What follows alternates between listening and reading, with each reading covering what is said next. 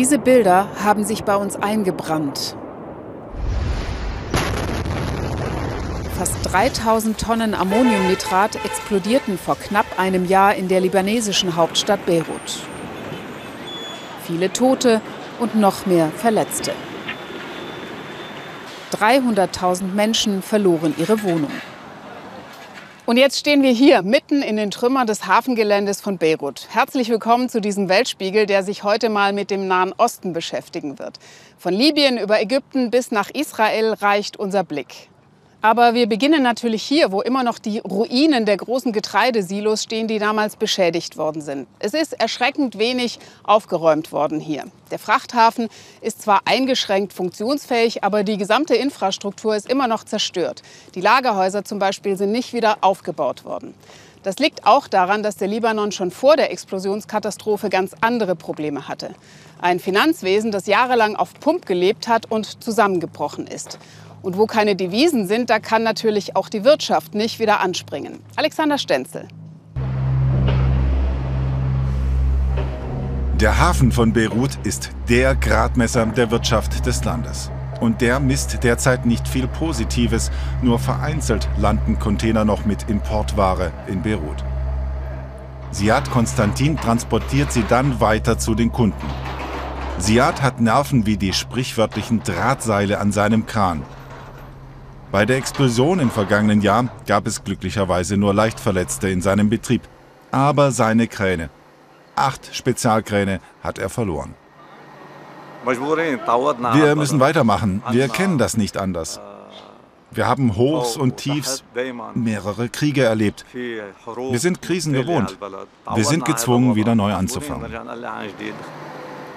Die Familie hat mit 120.000 Dollar gebrauchte Kräne gekauft kurz nach der Explosion, um sofort wieder im Markt operieren zu können.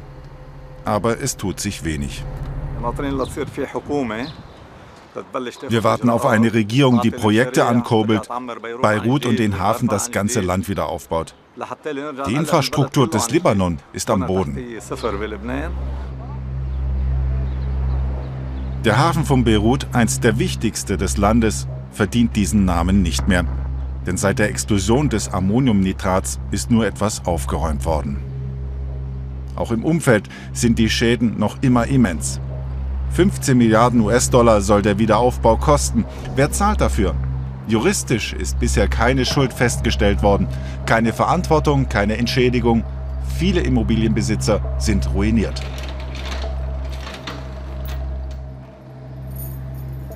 Zum Beispiel Toni Gemayels Familie, die hier verteilt auf den Etagen gelebt hat, ist nicht in der Lage, aus eigenen Mitteln das Haus wieder bewohnbar zu machen. Tonis Bruder starb in dieser Wohnung.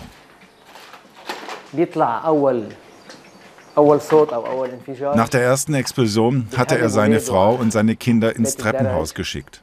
Er filmte nach der ersten Explosion das Feuer. Dann kam die zweite Explosion.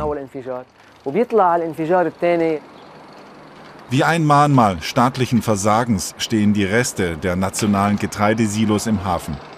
Ein Mahnmal für die Überforderung. Experten aus Deutschland rücken an, um Tonnen von giftigen Chemikalien, Säuren und Farben zu bergen. Libanon war und ist für Chemiekatastrophen in keiner Weise gerüstet. Das Bremer Unternehmen lud am Ende 59 Container mit der hochgiftigen Fracht, um sie nach Deutschland zu bringen. Dort wurde der Müll im Mai entsorgt. Das war es. Mehr ist nicht passiert.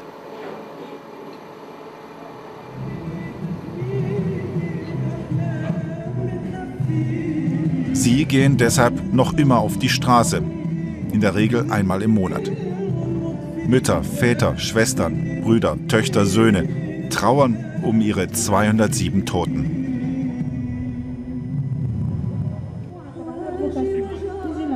Auch Tonis Bruder ist am 4. August 2020 gestorben. Er sucht Antworten. Noch immer. Wer ist für die Explosion verantwortlich? Wer hat seinen Bruder auf dem Gewissen?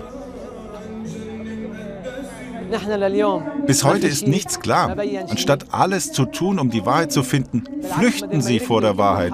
Das machen nur Kriminelle. Diejenigen, die sich nicht vor dem Richter verantworten wollen, sind Kriminelle.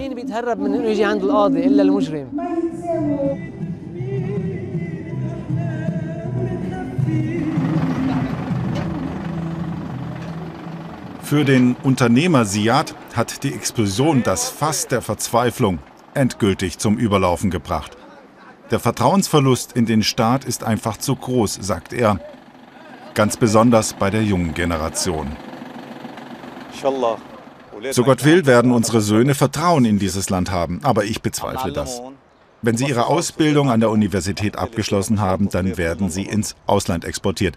Wir werden sie wegschicken in Länder, die sie als menschliche Wesen respektieren. Siads Sohn will ebenfalls weg.